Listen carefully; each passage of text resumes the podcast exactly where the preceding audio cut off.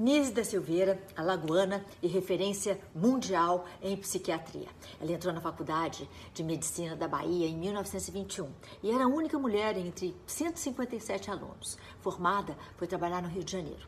Denunciada como comunista por uma enfermeira, Nise passou 16 meses em uma casa de detenção. Só oito anos depois de sair da prisão é que ela foi readmitida ao serviço público e declarou guerra contra duas, contra duas das bases do tratamento psiquiátrico da época, os eletrochoques e a lobotomia. Humanizou os pacientes, criando ateliês para que, através das artes, eles pudessem se expressar livremente, se comunicar.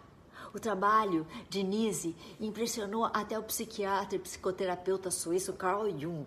Aos 83 anos, ela foi a primeira mulher a receber o título doutor honoris causa pela UERJ.